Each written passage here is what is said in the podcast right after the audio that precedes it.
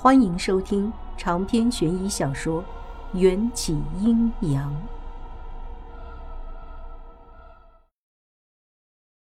我赶紧点点头，往后退了一些，拉开和那双眼睛的距离。那你说，幼儿是不是死的冤枉？我再次点点头。所以，用拥有天煞孤星命格之人的性命，换我的幼儿重生，是不是也是明智之举？我可没那么傻。你们之间的事情，就算再悲惨，我也只是一个听故事的人，不可能我听你一个故事或者可怜你们，就把自己的命搭进去。于是乎，我使劲的摇了摇头。秦玉郎无声裂开嘴角，阴险的眯着眼睛。还记得我说过吗？身为奴隶，你没有拒绝的权利。小影，时辰到了没？禀告家主，刚刚好。开始吧。我已经迫不及待了。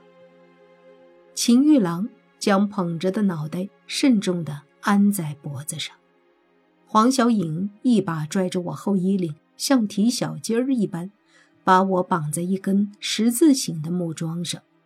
我简直就要骂人！放开我！我又不是耶稣，绑什么十字架？黄小颖拾起地上的麻袋，捏住一角，塞进我的嘴里。堵住了我的身影。与此同时，秦玉郎也抱起白棺里的解忧公主，激动地朝我们走过来。在我脚下已经事先设好了一个八角形的阵法，上面同时用了阴阳两界的字符和图腾，但这些字符却不是画上去的，而是凿出来的，像是一道道沟渠，等着被什么液体灌满。阵法阵中凿出了一个更深一些的人形坑，应当是按照解忧公主的体型定制的。秦月郎轻手轻脚的将解忧公主放进坑内，用颤抖的手指解开她的衣衫，那种面红耳赤的模样，就仿佛在我们面前的解忧公主不是干尸，而是一个活生生的少女。我看得一阵作呕。简直太变态了！可我还没反应过来，秦玉郎就对我做出了更加变态的事情。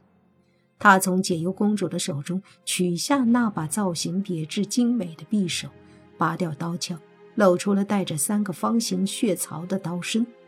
在冷兵器时代，人们都会在兵器上故意制造出放血槽，这样当兵器刺中人的身体里，就算不拔出来。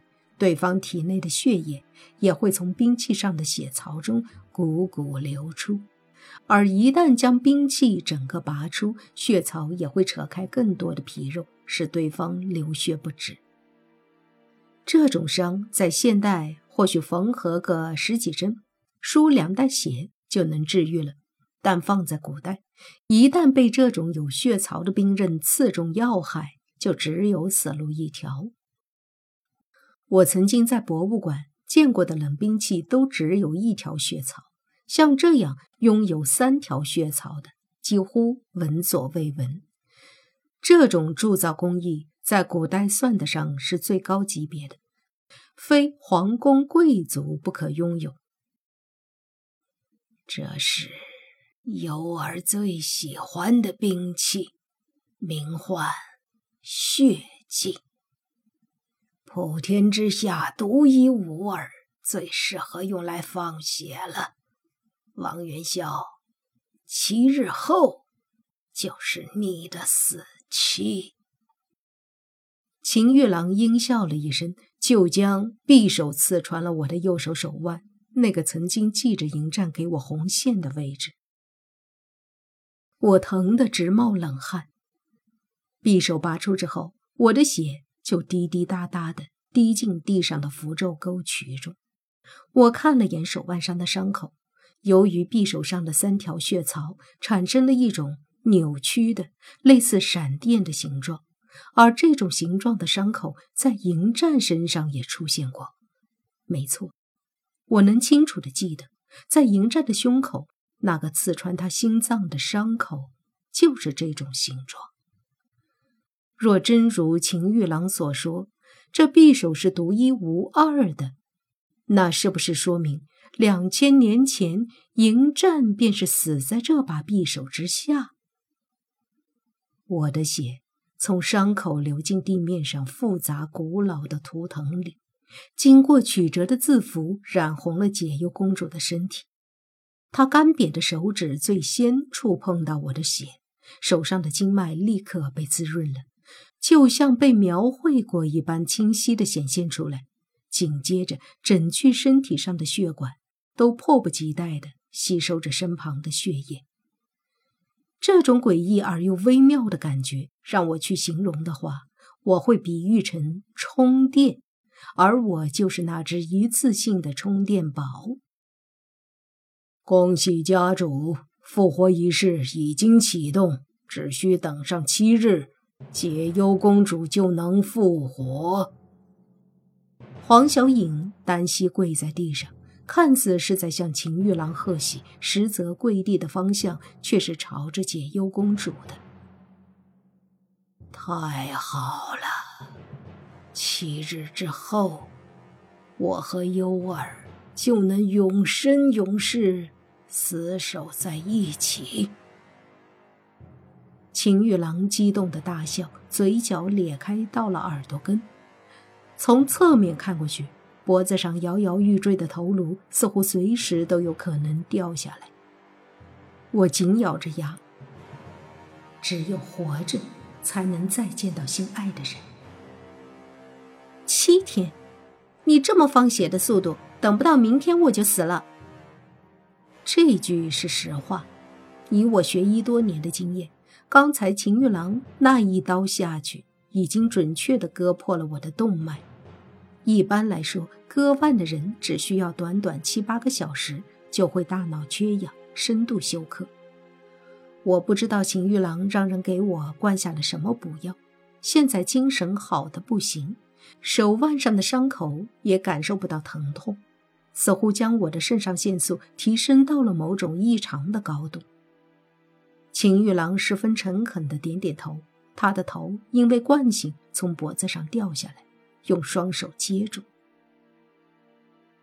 寻常人自然不能坚持七日，可你不用担心，我会每天三顿给你饮下补血的汤药，还会让专业的医护人员二十四小时照顾你。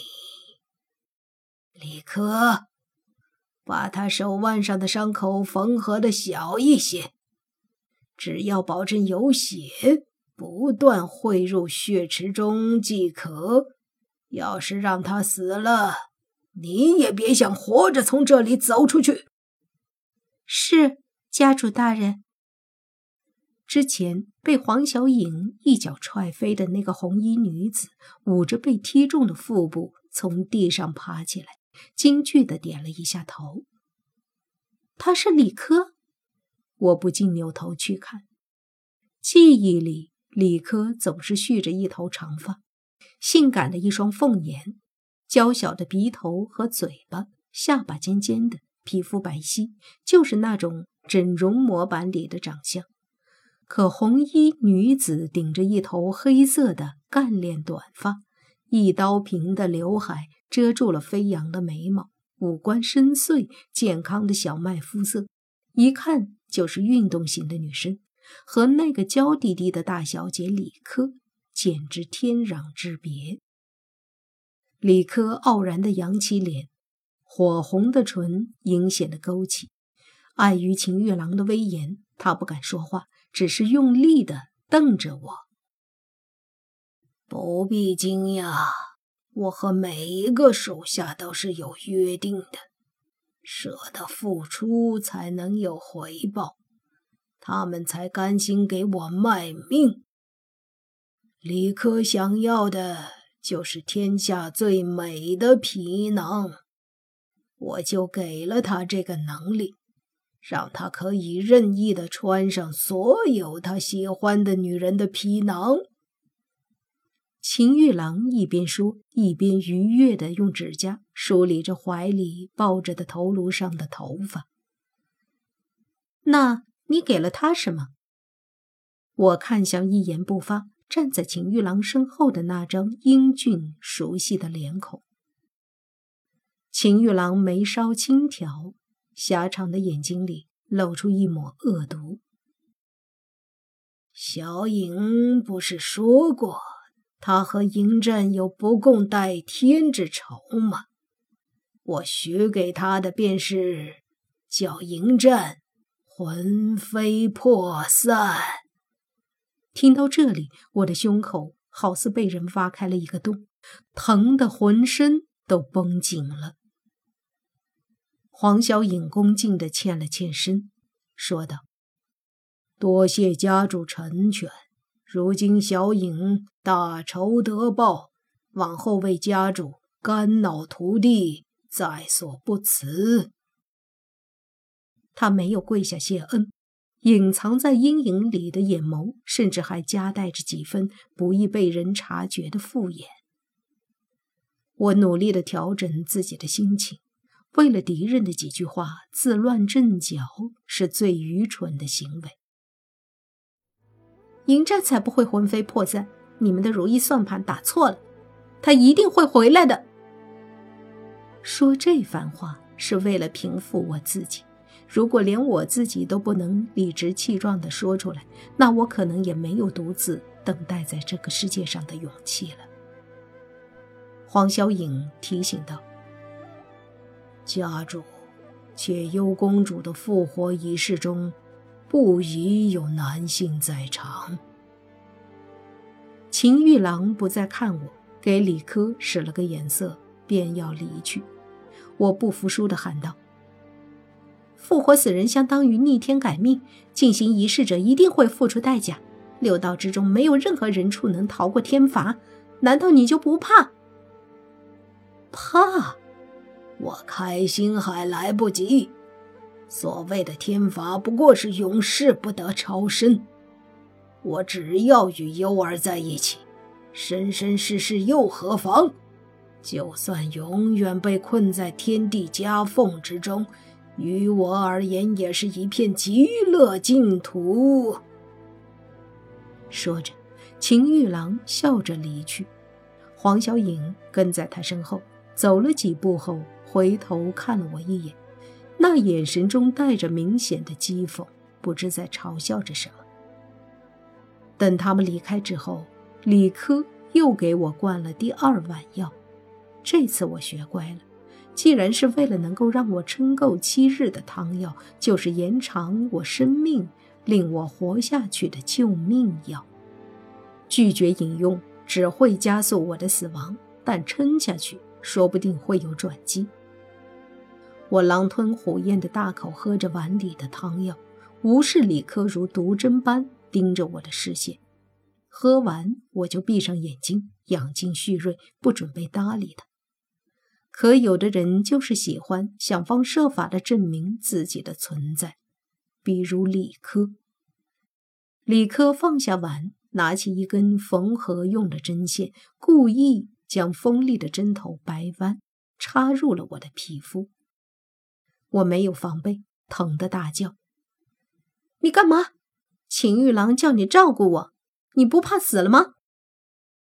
李科愉悦地眯起眼睛。缝针，这可是家主的命令。若不把你手上的伤口缝合的小一些，你的血很快就会流光的。哎呀，不小心多缝了几针，必须拆掉重缝。我去！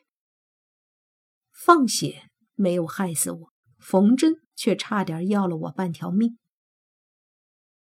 李科用那根掰弯的针头反复在我的伤口上缝合了十几遍，才满意的住手。那时候我的手腕上已经肿得好似血馒头，手腕上没有一块皮肤是好的，密密麻麻全都是针眼。落入李科的手里，我简直生不如死。我怀疑。这个女人的前世是不是容嬷嬷？不然怎么使得一手好针生了这样一副歹毒的坏心肠？我就这样被足足折磨了三天。秦玉郎和黄小颖每天都会来探望我一次，确保我的生命体征足以坚持。每次他们停留的时间只有短短五分钟，就会离开。应当是因为他们的性别与女性的复活仪式相冲。撑到第四天晚上，我就算喝下去再多的补药，身体里的血也少得可怜，面如纸色，嘴唇发白，连指甲片上都蒙上了一层苍白。与我相反，解忧公主吸收了我的血，已经从干尸恢复了七八成他活着时候的容貌，黛眉入鬓。一双杏眼，即使紧闭着，似乎也能透出些灵气。鼻梁娇俏，嘴唇饱满，浑身的皮肤如雪般晶莹剔透。长篇悬疑小说《缘起阴阳》本集结束，请关注主播，又见菲儿，精彩继续。